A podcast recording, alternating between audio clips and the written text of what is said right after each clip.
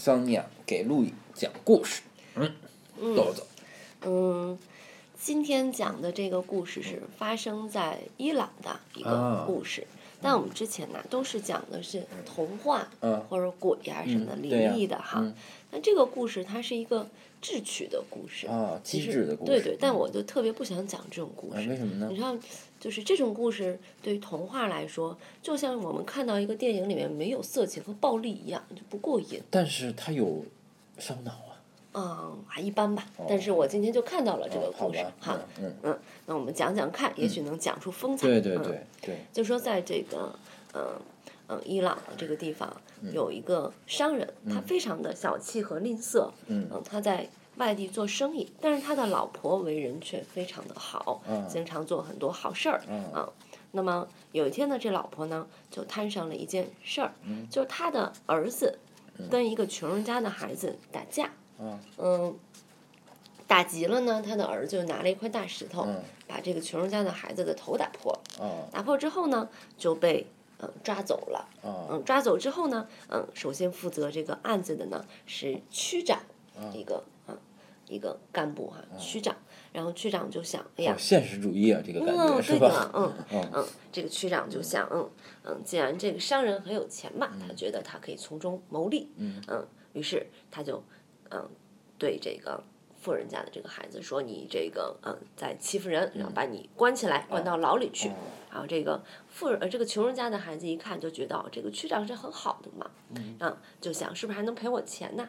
谁知道这个区长就说：“嗯，你这个穷人家的孩子跟体面的人打架，也要关到监狱里面，要拿十个金币来赎。”后来这个穷人的孩子家里想了好多办法。啊，反正费了好多劲就把他赎走了。嗯。但这个富人家的孩子怎么办呢？嗯。这个时候他的妈妈就出场了，就是刚开始说的这个商人的老婆。嗯嗯。啊，于是呢，他就去区长的家里了，说：“哎呀，这个孩子打架嘛，嗯，这个你一下我一下的，总会有人受伤的嘛，不至于关到监狱里。”啊，这个区长就说：“嗯，不行，我必须代表那些受到欺负的这个穷人啊，要替他们。”做主啊，然后这个这个妈妈就挺难过的。然后这个时候背地里啊，这个区长就说：“嗯，要解决这个问题也行，你给我两百块钱，两百个金币啊。”那穷人是花了十个金币。对对对对。然后这个嗯，这个商人的老婆啊，嗯，妈妈，这个妈妈就说：“嗯，那你现在先给我写一个字条给狱卒啊，然后我把这个钱给你，嗯，然后那个那个呃。”但是这个嗯，区长就不同意，嗯，意思要对对呀，他要先收了钱才能写字条。然后这个时候，这个嗯，妈妈，这个妈妈就说：“要不这样吧，嗯，改天呢，你到我们家里去吃饭，嗯，我把我的呃这两百个金币给你，嗯，然后我就不亲自送来了，因为我这个因为伊朗还是一个不能女的不能随便上人家里嘛，啊，然后这个区长就。”同意了，嗯，同意之后呢，孩子也没放出来啊。然后这个，嗯，这个妈妈就去了这个这个，嗯嗯，又去了法官的家里，然后就跟法官说这么个事儿，说能不能写个条子呀，嗯，把我的那个孩子放出来。嗯，这个法官说那不行，我们这都是协同办案的。那背地里呢，他就跟这个妈妈说，说你可以给我这个五百个金币，我可以给你写条子。然后这个妈妈就说说。嗯，我会给你五百个金币的，但你呃哪天呢到我们家去吃一个便饭，然后把金币给你啊。但是呢，孩子也没有立刻就放出来啊。然后呢，这个妈妈也就继续去拜访其他的人，就去了教室的嗯家里，就说了这个事儿，说能不能把我的孩子放出来呀？啊，教室和这几个人的反应都是一样的，说你要给我这个嗯三百块钱，三百个金币，嗯，我帮你想办法。教室只要了三百个。对对对。然后这个妈妈就说：“那呃，哪天你上我们家吃饭，我把这三百个金币给你，嗯嗯。然后呢，他就又走了，孩子还没有放出来啊，他就去了市长的家里啊，然后就跟市长说了这个事情。市长就说：那我不能干预别人的办案，但是背地里他也说了，说你要给我七百块钱，我就跟区长说，对对，七百个金币，嗯，我就给给这个区长说说那个把孩子放出来。然后这个妈妈就说：那你。”哪一天啊，去我们家吃便饭？去的时候我把这七百个金币给你啊。然后呢，啊，从这个啊市长也答应了然后从这个市长的家里出来之后呢，嗯，妈妈就去了一个地方，嗯，你猜猜他去哪儿了？我我往前倒腾一下啊，先是官儿，警察局长要二百个金币，嗯然后是那个谁，那个那个叫什么法官要五百个金币，嗯，然后是区长要三教室要三百个金币，嗯市长嗯要七百，七百个金币。嗯我我算数不太好，加不起来，嗯但是我觉得他一定去了一个能把这些数加起来的地方，或者能把这些数就是怎么样的地方。就是我觉得这个故事可能跟这些数是有关的。啊，嗯这样啊，嗯。对对对，那如果是这样的嗯。话，这个故事还是值得讲一讲，对吧嗯，好，你一会儿就知道为什么啊它值得讲了。啊啊啊，但是他去了一个木匠那里，啊！嗯，然后？呢，他去了木匠那儿，然后他说啊，你呀、给我打一个箱子，嗯。明天要送到，这个箱子呢要有四个格子，嗯。然后带一个门儿，嗯然后这个木匠说要多少钱呀、就问这个木匠，木匠说这个二十个金币，嗯。但又想一想，这个木匠就说，嗯，做这么一个箱子一定是有阴谋，说你必须给我一百个金币，否则我就要去告诉区长和市长，对，说那个好，呃，我就告诉他们，他们会来盘问你为什么要这么个箱子的。嗯啊，这个女的就啊，妈妈就很很害怕，不能问被他们知道。嗯妈妈就说：“我给你一百五十个金币，嗯你给我做有五个格子的箱子，嗯嗯明天送给我到我们家。嗯啊，然后这个这个木匠说：“好呀，挺高兴的，挣钱了哈。嗯然后这个妈妈就 继续走，走到一个集市啊，她到集市上干什么了呢？她去买了布匹，他买了五种颜色的布。嗯。这五种颜色的布呢是红、黄、蓝、绿、紫。，OK，啊，五种颜色的布，然后回家呢，用这五种颜色的布缝了五件儿漂亮的睡衣啊，啊，然后就在家里等着木匠来送这个嗯箱子啦，嗯。嗯，然后在家里呢，第二天很快就、嗯、到了，然后木匠就来送箱子了，然后这个这个这个妈妈就跟他说呀，你快都要饭点儿了哈，说要不然在我们家吃个便饭吧，木匠一听很高兴呀。然后这个妈妈就说：“嗯，我给你做了一件紫色的睡衣，你先穿上，要不吃饭的时候很不舒服嘛，可以把外套脱下来。然后这个嗯木匠就高兴的穿上了这件紫色的睡衣啊、然后就正准备吃饭了啊、刚坐下就听到什么？你猜？有人敲门。对的，嗯，有人来敲门了，嗯，敲门，然后这个木匠就问：“哎呀，谁来了呀？”嗯，这个妈妈就说：“哎呀，可能是我丈夫对回来了。我丈夫回来了。然后这个说那那怎么办呢？穿着睡衣呢？然后这个，嗯，妈妈就说：“哎，你先到你那个箱子里头，嗯，去藏起来。嗯嗯然后他就爬到这个格子里，嗯这个妈妈就把这个箱子给锁上了。嗯哎进来的是谁呢？我算算啊，我倒腾不上来了，嗯，应该是最先找的那个吧？嗯，进来的是区长。啊，区长啊，区区长长来了啊，然后这个妈妈就说啊，说那个钱都给你准备好嗯了，但要先吃个便饭吧。嗯，说我给你准备了一件儿嗯绿色的睡衣，嗯你换上去啊，吃饭的时候比较轻松嗯啊。然后这个区长很高兴的换上了绿色的这个嗯睡衣，刚坐下，这时候又有人来敲门了。啊，区长就想，哎呀，是谁呀？啊，这个这个妈妈就说，哎呀，我丈夫对回来了我丈夫回来了，做生意回来了。啊，这个区长就很讨厌，说，哎呀，怎么早不回来，晚不回来？就是真是的往哪儿躲呢？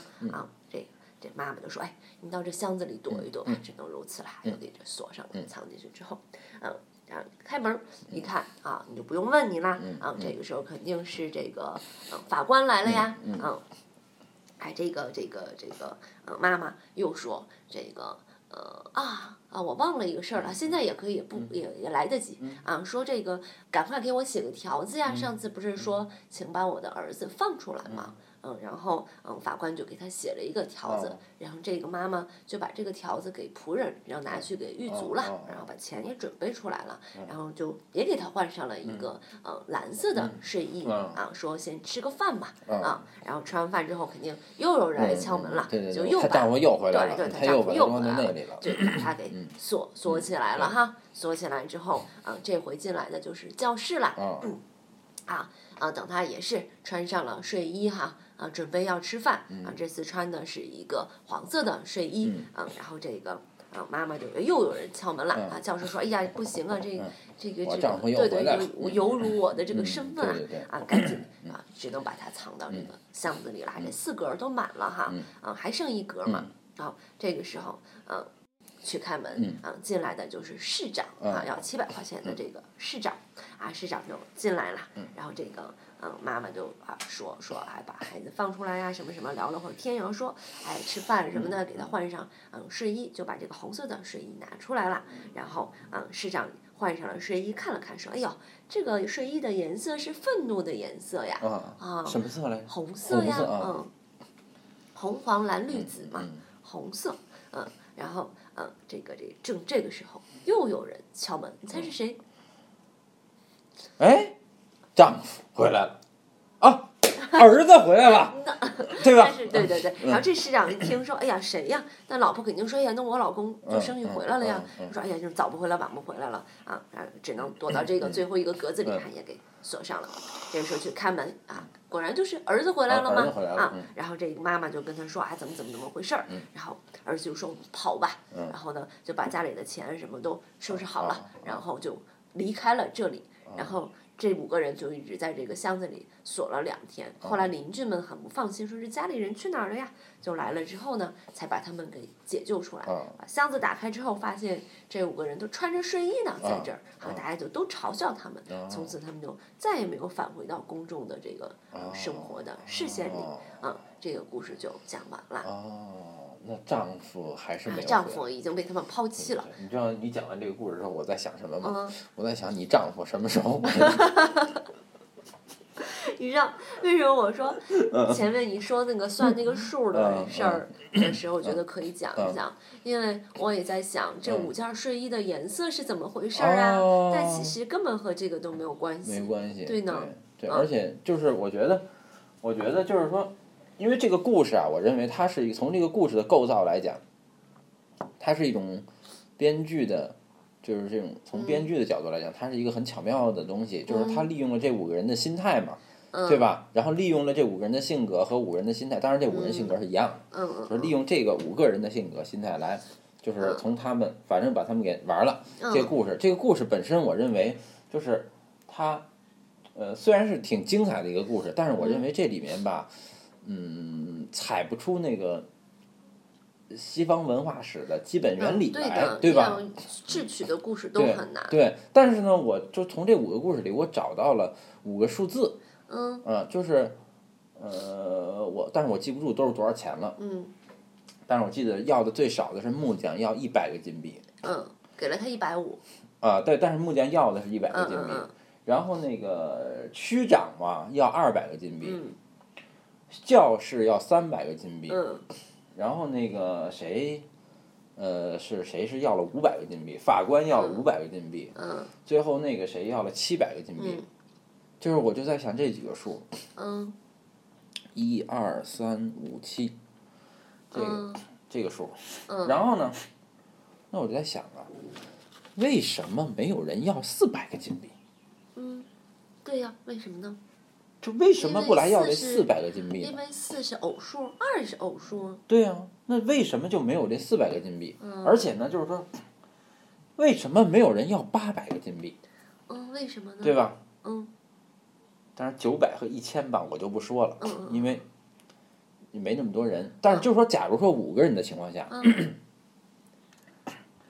为什么单单把这四百个金币给去嗯去去去掉了？一二三五七，嗯，啊，一二三五七还是，而且呢又没六又没八这，是什么数呢？这在数学里面，对我就我就不太明白。但是但是就是说，如果这样的话，为什么要把二给放进来二二是质数吗？啊？二嗯，二是那这些都是质数吗？一二三五七，对，是吗？质数是什么呢？质数就是说那个就是素数，嗯嗯就是说那个是不可分的数，嗯。就是换句话说，它没有因公因，它没有因子，嗯嗯。就是说它是一个所谓的素数，素质嘛，就是它是最小单位，嗯嗯。它是就是一般我们说的质数是不包括一的，比如说我们上小学数学课背质数表的时候，嗯。是不把一背进去的，说二、三、五、七、十一、十三、十九、十七这么往后轮。嗯。嗯，但是当然这个故事用不着十一什么的啊，质数。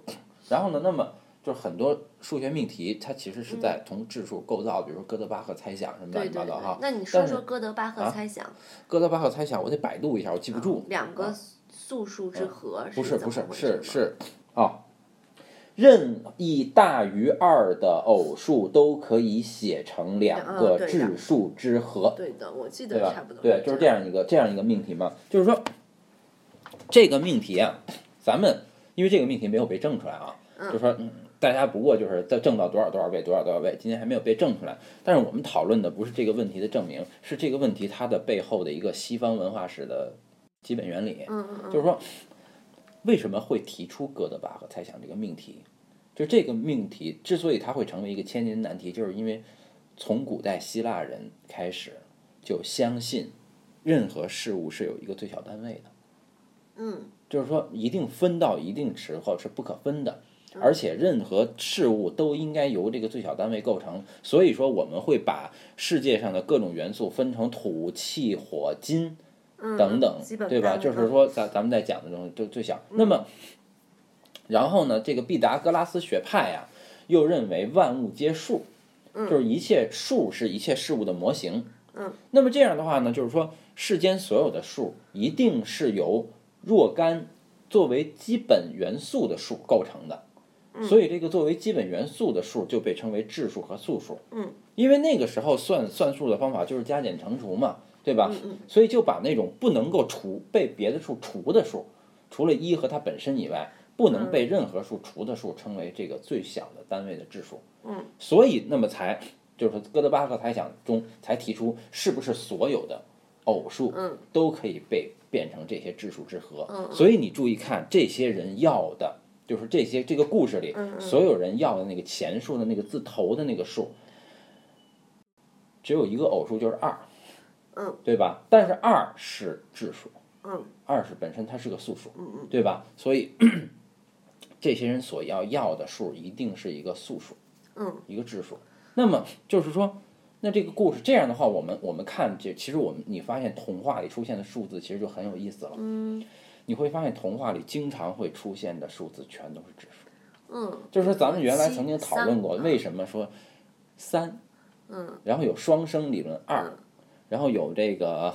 七有这个嘛对七层衣服嗯七，对吧？五在这个呃咱们这个神话，咱们讲的童话出现的是最少的，但是你那天又解释说五在中国的五行里嗯，它出现的比较多，加二嘛，对，不是咱咱们不算那加，咱们因为嗯素数的话，它哦就是乘的关系就是说那个五出现的少，但是它也有出现，对对吧嗯？就等于不有也也不少呀，也不少，对，在？中国多，对吧？那那少，所以说这些都是都是嗯都是用素数，对吧？就是说，所以在就咱们看过的童话里面，素数是很多的。嗯嗯那么也就是说，素数从古希腊开始，它是一个接近于神的数，因为它是最小单位，万物都是由它构成的，所以神话里一定要出现它。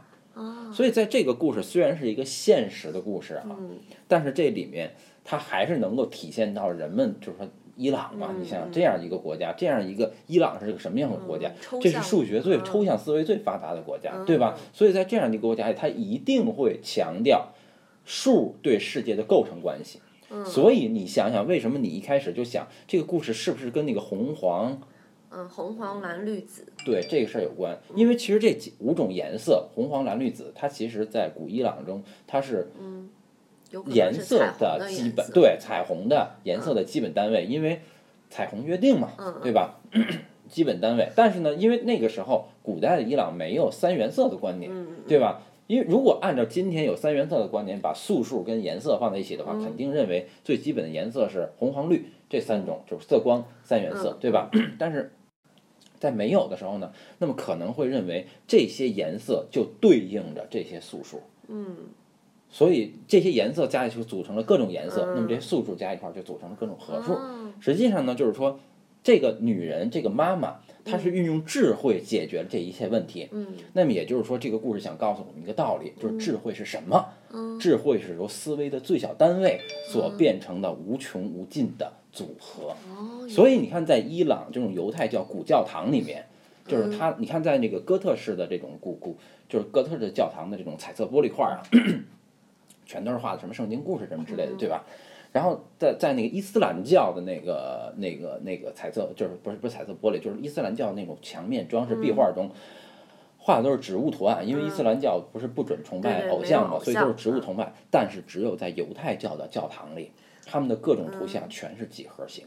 嗯。就是他们是由最基本的几何形、最基本的数构造成的这个世界，所以在他的每一个童话的这种晶体里面，嗯。都含有着这种构造出数世界的数的逻辑。嗯，好的，嗯。嗯嗯，好的，嗯，还是好的，再见。拜拜。